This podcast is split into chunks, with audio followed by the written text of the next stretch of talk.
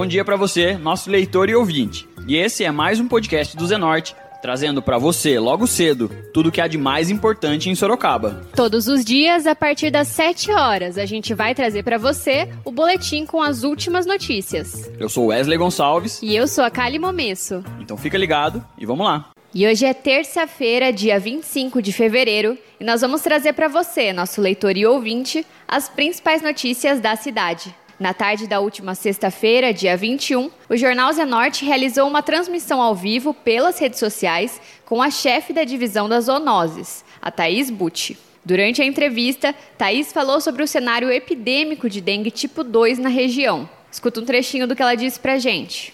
Bom, é, em primeiro lugar, acho que vale a gente ressaltar que, apesar né, dos números de casos ainda estarem um pouco mais baixos, né? 274 ainda é um número relativamente baixo, perto do que ocorreu em 2015. Então, não sei se todos se lembram, mas em 2015 a gente teve quase 60 mil casos de dengue.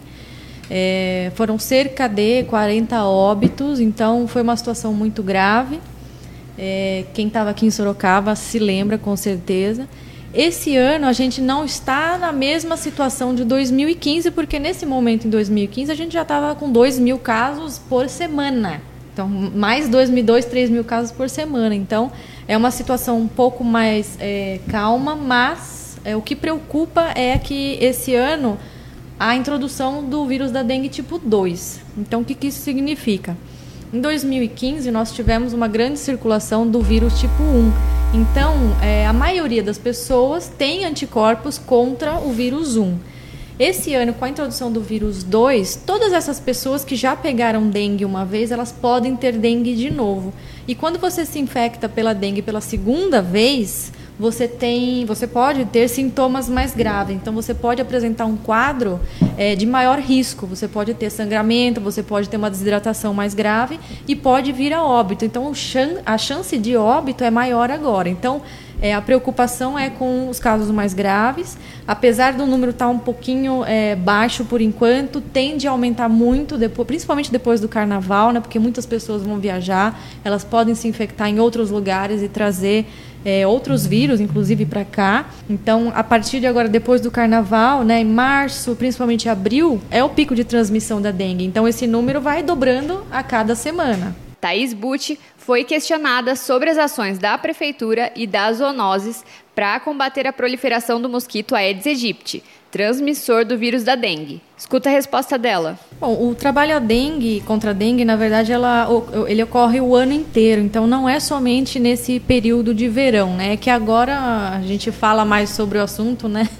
Mas o trabalho é o ano inteiro. Então, a gente tem várias ações de combate ao, ao Aedes aegypti. Então, uma delas é uma ação que se chama arrastão. Então, a gente tem três caminhões de arrastão então é um serviço que a gente está fazendo. Normalmente a gente faz de segunda a sexta, mas desde o final do ano passado a gente estendeu agora os trabalhos também aos sábados para ir para aumentar a retirada dos criadouros da casa das pessoas. Então a gente passa em áreas mais críticas, né, que nesse momento que tem o um maior número de casos é, de dengue e principalmente criadouros e larvas, para a gente já retirar esse criadouro, jogar fora e reduzir a infestação do mosquito. Reduzindo a infestação do mosquito, a gente tem um, uma redução na transmissão da dengue, né? Porque para que você para ter, né, a transmissão da dengue, você precisa uma da circulação do vírus, dois da presença do mosquito. Então, você diminuindo né, a presença do mosquito, você pode reduzir a transmissão entre as pessoas.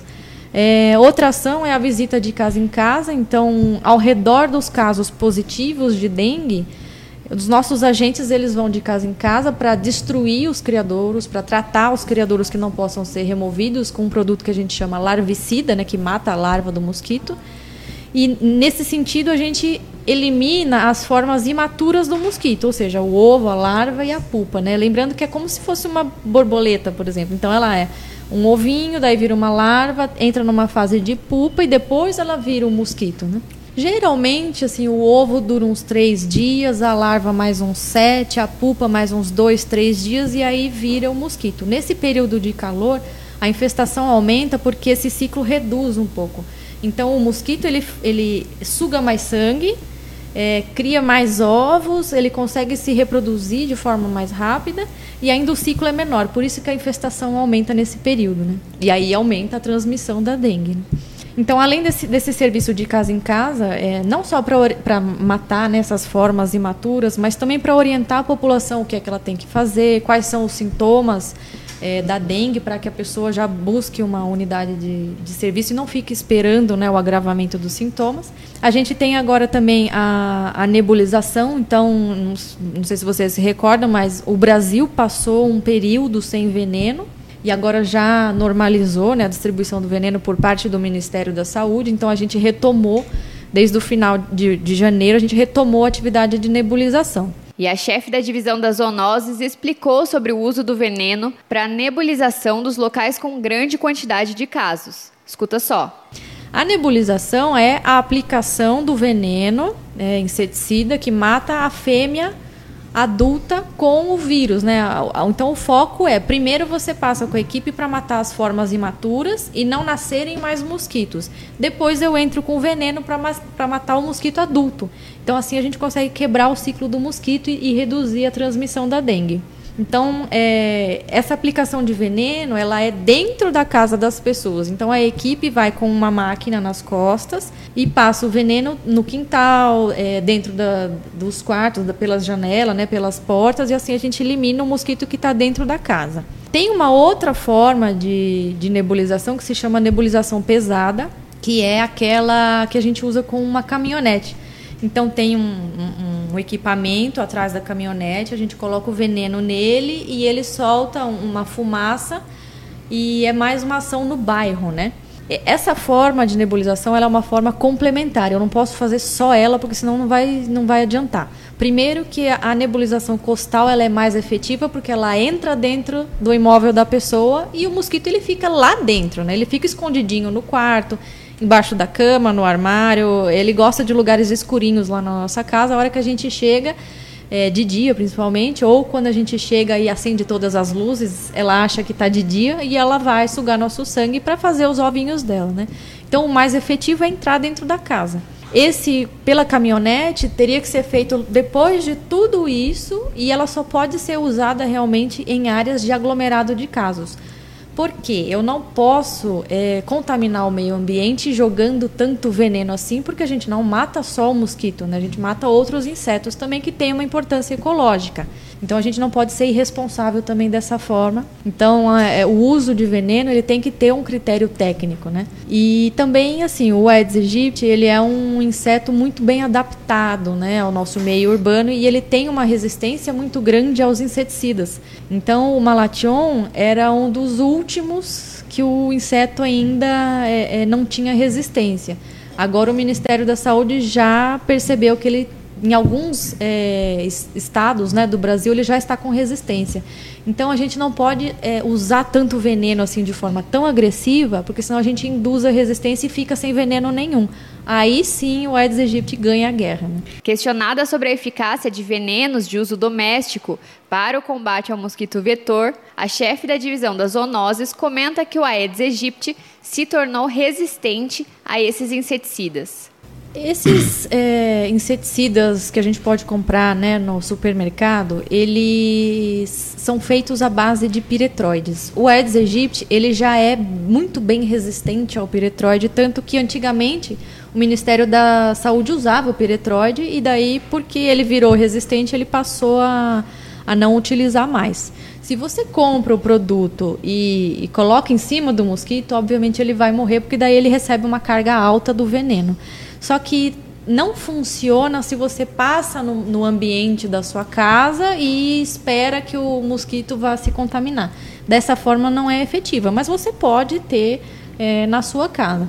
Casos isolados, um mosquito é, e você não... vai jogar em cima dele quase que mata ele afogado, sabe assim? Então, assim, nesse, nesse caso você pode utilizar. Mas assim, o que é importante nesse momento de aumento de número de casos e epidemia de dengue é o uso do repelente. Então, é, é uma, uma, um método de proteção individual. Você passa o repelente em você, né, na sua família, nos seus filhos. Fique atento ao horário de, de reaplicação porque senão você passa, acha que está o dia inteiro protegido e isso não é verdade. E dependendo da, da marca, eles têm um horário diferente, então tem que olhar o, o, a instrução, né? Então, é um método de proteção individual mais efetivo, repelente. Você pode usar é, roupas de manga comprida, calça, meia, mas é que nesse calor é um pouco mais difícil, mas é um método também de proteção. Telas nas janelas, né? enfim, isso tudo para evitar que o mosquito te pique. Mas, além disso, é, o principal é realmente não deixar o criadouro, para não deixar o mosquito nascer. Porque, assim, matar com veneno é muito mais difícil. É, o mosquito adulto ele é muito resistente. E a larva não. É só você tirar a água dela que ela morre. Você não precisa usar veneno nenhum. Thaís Butt também comentou sobre um novo veneno que deve ser usado para o combate do mosquito transmissor. Escuta um trechinho. Olha, esse novo veneno, eu recebi informações é, não oficiais, extraoficiais, de que ele já está no Brasil. Então, em primeiro lugar, o Ministério vai fazer é, um teste de qualidade, né, para ver se esse veneno realmente é um lote bom, enfim. É, precisa terminar essa questão do registro na Anvisa, porque a gente não poderia usar um, um produto clandestino, né? Então tem que fazer esse registro na Anvisa. É, mas eu também já recebi informações de que o Ministério da Saúde já capacitou os estados do Brasil para o uso desse novo veneno. Então, o próximo, parece que São Paulo também já foi, é, já foi capacitado, né, o, a capital. E o próximo passo é ele, o Estado capacitar os municípios para o uso desse novo veneno que a gente não, não conhece. Né? A gente está acostumado com é, um, uma outra técnica, né? um outro veneno e outro, outra forma de utilizar o equipamento. Ele vai ter que trocar o bico, né? uma série de coisas. Então, assim, esse novo veneno, ele tem uma efetividade maior contra o Aedes aegypti, então é, espera-se que uma resposta seja melhor. E parece que vai ter, vão ter outras facilidades, como por exemplo, não precisar ter que diluir em água, porque ele já é de pronto uso. Então, é, acredito que a gente vai ter um, uma forma é, mais efetiva mais para frente, mas vamos esperar, né? E durante a live, a entrevistada falou sobre como a população pode identificar possíveis focos do mosquito vetor. Escuta o que a Thaís disse pra gente. Eu percebo muito, assim, é, né, com a experiência que a gente tem, que as pessoas jogam uma importância muito grande no veneno. Só que, na verdade, é o contrário. Qualquer inseto, qualquer praga, ela sempre busca um abrigo, o um alimento, né, e um acesso à sua casa. O que, que a gente precisa é, se atentar? É tirar o alimento, tirar o abrigo, tirar a forma de acesso. No caso do Aedes aegypti, o alimento somos, somos nós, então não dá para tirar. Mas então vamos nos atentar ao abrigo e ao acesso. Então o que, que é o abrigo lá? É o criadouro dele. Então, assim, a fêmea, ela fica é, dentro da nossa casa porque o alimento está dentro da nossa casa. Então, assim, você não precisa se preocupar com o mato lá no outro lado, porque lá no outro lado não tem ninguém habitando. Ele, ele está dentro da nossa casa porque ela quer sugar o nosso sangue para poder desenvolver os ovos dela. Aí ela pica um pouquinho de um, um pouquinho do outro, suga um pouquinho de outro. É por isso que várias pessoas da mesma casa ficam com dengue. Aí ela transmite para vários, né? Então é, é, um, é um hábito dela, né, da fêmea. Depois que ela sugou né, o sangue de um pouquinho de cada um, ela vai procurar um berçário para colocar os ovos dela. Então, assim, qualquer lugar próximo dali da gente que estiver água parada, ela vai selecionar para colocar os ovos. Então, ela ainda tem uma outra adaptação muito interessante, é, que é colocar um pouquinho de ovo num criadouro, mais um pouquinho no outro, mais um pouquinho no outro, e assim ela consegue manter a, a espécie dela. Então, se você retirar um criadouro, ainda tem mais três ou quatro ali com ovos. Então, ela consegue manter a família dela crescendo, né? Então, é, é por isso que a gente é, sempre bate nessa mesma tecla de que você tem que olhar a sua casa, né, o seu imóvel, o seu quintal, uma vez por semana. Não adianta olhar só o quintal. Dentro de casa a gente também tem criadouros. Então, às vezes você tem um escorredor de talheres que fica água acumulada. Você não vê aquela água lá, mas a larva está se desenvolvendo lá dentro.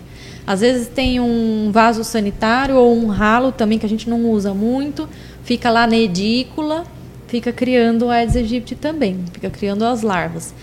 E assim, às vezes tem até situações que a gente nem imagina, né? Então, assim, a gente já viu larva de Aedes aegypti numa lata de tinta. Então a gente pensava que né, o produto químico iria inibir a, o crescimento da larva, o desenvolvimento da larva e ela estava lá se desenvolvendo. Então qualquer objeto, qualquer, é, principalmente de plástico, borracha, vidro, que eles gostam muito, é, pode virar um criador. Então, e a gente fala uma vez por semana, que eu não tô, não tô nem pedindo para ver todo dia. Pode ser uma vez por semana, pode ser 10 minutos uma vez por semana.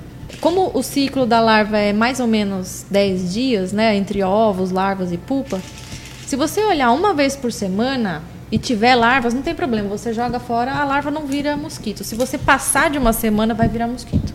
O bairro Jorge Wetterer, localizado no município de Peró, vive desde o começo do ano uma epidemia de dengue. Thaís Butti foi questionada se há uma preocupação de importação de casos de dengue do município vizinho. Escuta a resposta dela. Por exemplo, né, de casos importados, a gente tem 59 né? E tende a aumentar mais. É, agora, depois do carnaval, porque as pessoas vão viajar, podem se contaminar em outro lugar e trazer para cá, né?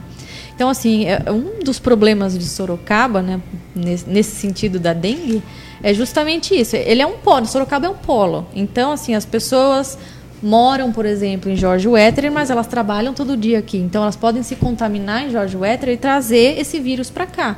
E aí, havendo um mosquito, já faz uma transmissão local e aí assim a gente tem né, realmente uma epidemia. Então não só de lá, a gente está recebendo muitos importados do Paraná também, por exemplo. Né? Então é, essa questão da gente ter um, um trânsito é, um, um, grande de pessoas que trabalham aqui ou que passam por aqui ou principalmente que são atendidos nas nossas unidades de saúde. Então essa circulação de vírus ela favorece a epidemia, sim. É, essa pessoa vem é, quando ela está com dengue ela consegue transmitir, é, tá com o vírus aqui, né, na, nas veias, nos vasinhos, durante sete dias. Então, durante esses sete dias, se uma fêmea suga o sangue dessa pessoa, essa fêmea ela vai se tornar infectante. Não é na hora, tá? Ela precisa de um período é, de mais ou menos uma semana também dentro do, do mosquito para o vírus ficar pronto para infectar uma outra pessoa. Então, se ela tiver nesse período que a gente chama de viremia, quer dizer, a presença de vírus no sangue, é, ela está apta a contaminar outros Aedes aegypti. E aí esses Aedes aegypti vão passar para quem estiver por perto. A entrevistada também falou sobre a região sorocabana com o maior número de casos de dengue em 2020. Escuta um trechinho do que a chefe da divisão das zoonoses disse. É, a gente é, percebeu, né? Porque a gente recebe as notificações das unidades de saúde. Então, quando uma pessoa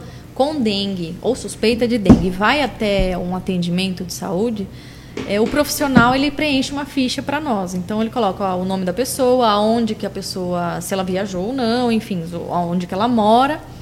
E por isso que é tão importante que você dê o seu endereço correto, é, mesmo que você não more em Sorocaba, porque senão a gente trabalha um lugar errado.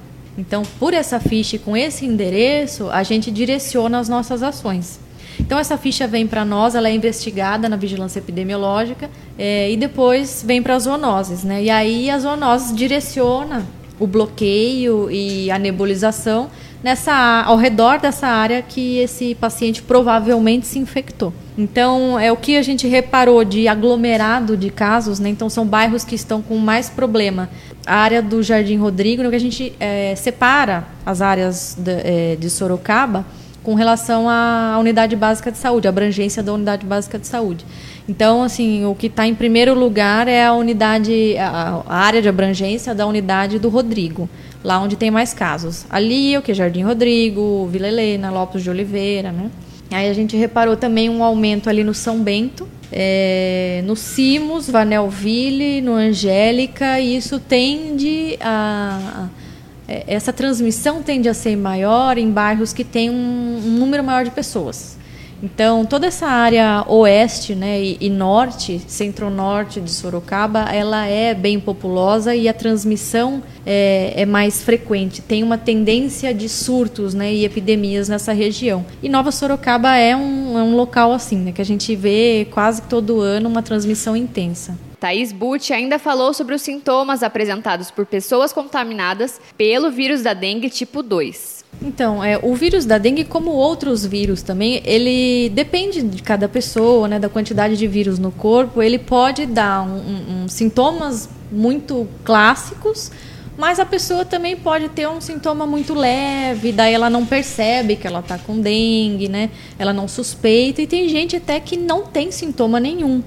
Então existe uma estatística aí de cada para cada um que a gente identifica sintomas, outros nove não identificam sintomas. Então, por exemplo, se você pensar em 2015 que a gente teve 60 mil, cerca de 60 mil com sintomas, praticamente a população inteira, inteira de Sorocaba, Sorocaba teve dengue. Teve dengue e a maior a maioria não sabe, né? Assim, o alerta nesse momento, né? Além da gente evitar o, o nascimento do mosquito e cuidar de casa, né, do criadouro, é os sintomas, né? A atenção com os sintomas. Então, sintomas da dengue são febre. É, eu nem falo mais tanto febre alta, porque uma ou outra pessoa até nem tem tanta febre alta, ou então ela toma de pirona e não percebe muito a febre. Então, seria febre dor no corpo, dor de cabeça e isso parece o quê? Uma, uma gripe, uma virose, qualquer, né? qualquer coisa, né? Olha, na verdade, assim, nesse período de epidemia, se você tiver uma febre, dor no corpo, dor de cabeça, já vai para a unidade de saúde, não fique esperando em casa porque pode ser dengue. E a dengue ela mata muito rapidamente de uma hora para outra. Você acha que está super bem, toma de pirona, fica sem febre, ou então passa a febre e você vai passear pelo, pela cidade, você está transmitindo o vírus e aí você pode ter uma desidratação é, rápida, né? E, e vira óbito. Então a dengue é muito grave. Então se você tiver já febre, dor de cabeça, dor no corpo, dor nas juntas, é, geralmente dá dor atrás dos olhos, né? Então, uma dor mais é, centralizada aqui. Ela pode apresentar mancha vermelha pelo corpo. Então, às vezes você fica todo pintadinho, né? Às vezes ela dá muita coceira também. Essas manchas começam a coçar bastante, mas isso é mais pro final do, do, dos sintomas, né? A chefe da divisão das zoonoses explicou a importância da população não se automedicar durante o aparecimento dos sintomas. Escuta o que ela disse. Da dengue é essa questão do sangramento. Então, você não pode se automedicar justamente porque existem alguns anti-inflamatórios que vão piorar o seu sangramento, a sua hemorragia.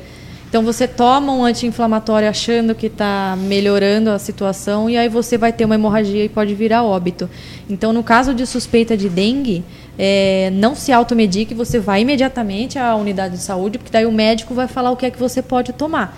Então, nesse caso, é somente de pirona e paracetamol. Se você tomar outro, você pode ter um agravamento dos sintomas. A entrevistada foi questionada sobre as próximas atitudes que devem ser tomadas pela prefeitura para que o número de casos de dengue diminua. Escuta o que ela respondeu para a gente. Sim, é, com, com certeza, né? Eu sempre falo em toda entrevista que esse número parece baixo, mas ele vai dobrando a cada semana. Então, não espere que fique estável. É natural da dengue essa forma, esse pico em março e abril, né? Então, assim, é, nós ampliamos a nossa jornada de trabalho né, no combate ao vetor. Então, a gente agora trabalha de segunda a segunda. Então, assim, se alguém aparecer na sua casa sábado e domingo, não se assuste, somos nós trabalhando mesmo. É, então, essa questão do arrastão, né, da visita de casa em casa, da aplicação do veneno.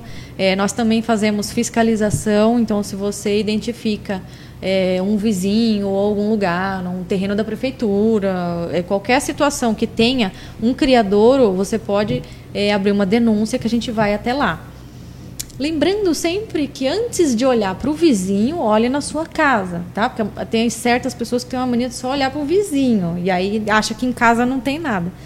É, além disso, então, a gente está ampliando o horário de, de, de serviço. É, tivemos aí um dia D de mobilização social então, é, com o apoio de outras secretarias, né, então toda a prefeitura mobilizada né, para acordar realmente a população, para falar, olha, não adianta só a gente tentar desse lado, vocês têm que ajudar também. E a gente, em, em conjunto, a gente consegue é, ter uma ação efetiva contra o mosquito, né? Então a gente teve ajuda da Serpo, da SEMA, do SAI, é, para os próximos, para as próximas semanas, aí existe uma possibilidade de fazer um catatreco. Então, além do nosso, né, que tem esse é, esse arrastão que é de segunda a sábado, a gente ainda vai ter um auxílio de um catatreco da Serpo. E encerrando a transmissão ao vivo, Thaís Butti falou sobre a proliferação de bichos como escorpiões e ratos. Escuta só. Bom, esse período né, de umidade maior e calor é, todos os insetos eles ficam mais é, ágeis, mais rápidos, eles comem mais, eles se reproduzem mais. Então a gente verifica realmente um aumento das pragas, né? Os roedores também, então assim, eu vou comentar um pouquinho sobre os roedores, porque é um risco muito alto também é o da leptospirose nesse momento. Então a gente está tendo chuvas fortes, é, com enchentes, e aí vem o risco da leptospirose. Então, não entre em contato de água de chuva, nem lama de enchente. É, a gente vê muitos vídeos na internet das pessoas pulando nessa água, então isso é um risco altíssimo para a leptospirose. A leptospirose também mata e ela mata bastante, né? Uma doença é, também grave, ela também causa hemorragia. Ela é muito parecida com a dengue, inclusive. Então, se você também tiver febre alta, dor no corpo, a leptospirose tem um pouquinho mais de dor na batata da perna, por exemplo. Mas se você entrou em contato com água de chuva ou lama de enchente ou, ou entrou num córrego, também tem que tomar cuidado com córrego, lago, né? Essa água pode estar contaminada, você avise o médico para ele pensar que é leptospirose. A leptospirose tem um tratamento de antibiótico, é um antibiótico simples, então é só é, tomar rapidamente esse antibiótico que você é, se cura. O problema é a pessoa não procurar uma unidade de saúde.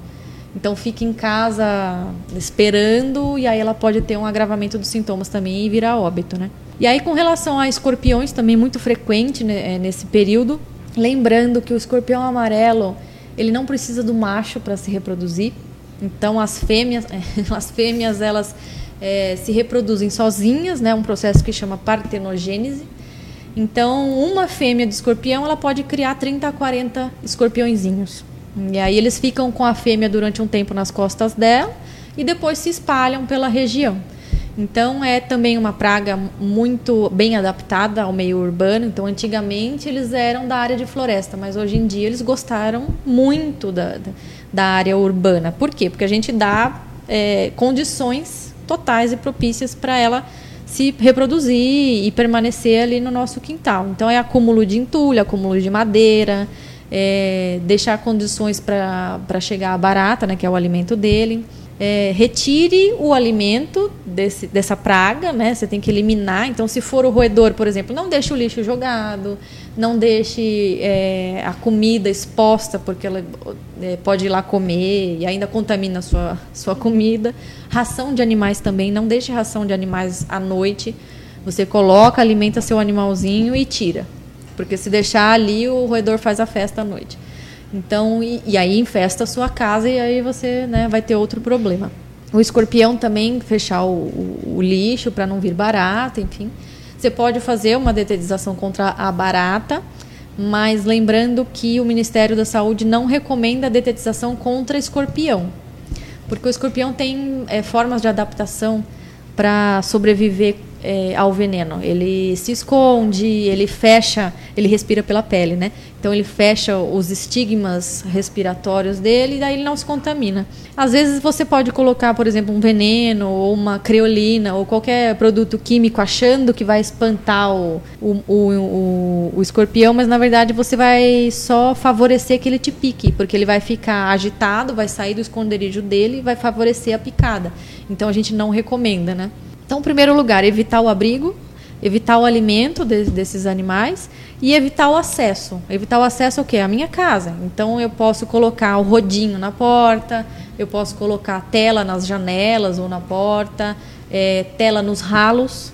Se você for usar o, aquela tampinha abre e fecha, mantenha sempre fechado, porque às vezes as pessoas compram a tampinha abre e fecha e deixa aberta, daí não funciona é, os ralinhos é, da pia, assim, coloca aquela tampinha para ele também não subir pelo ralinho.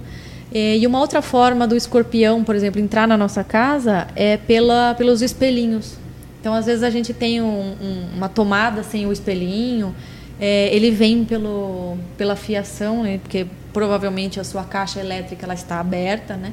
Então ele entra e vem pela fiação. Então, assim, todos os espelhinhos da casa muito bem vedados contra a parede para esse animal não entrar na sua casa. E vocês ouviram um pouco da live realizada pelas redes sociais com a chefe da divisão das zoonoses, Thaís Butti. E para ver essa entrevista na íntegra, você já sabe, é só acessar o Facebook do Zenorte. Então, confere lá. E agora, como de costume, a gente fala de previsão do tempo. De acordo com o Instituto Nacional de Meteorologia, o INMET, esta terça-feira deve ser de céu parcialmente nublado durante todo o dia. Há a possibilidade de pancadas de chuva no período da tarde. A temperatura máxima está prevista para 29 graus e a mínima deve ser de 21 graus. E agora você escuta o recado de um dos nossos apoiadores, Predial Novo Mundo. Escuta só.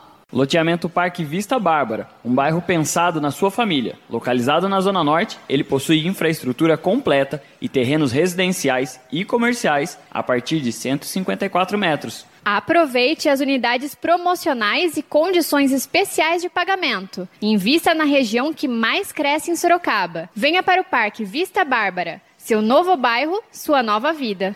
Realização e vendas Predial Novo Mundo. Ligue já 3302 3344. Eu vou repetir: 3302 3344. E esse foi mais um podcast do Zenorte, trazendo as últimas notícias de Sorocaba para você. E a gente volta amanhã cedo trazendo mais notícias. Porque está ao vivo, impresso ou online, tá no Zenorte.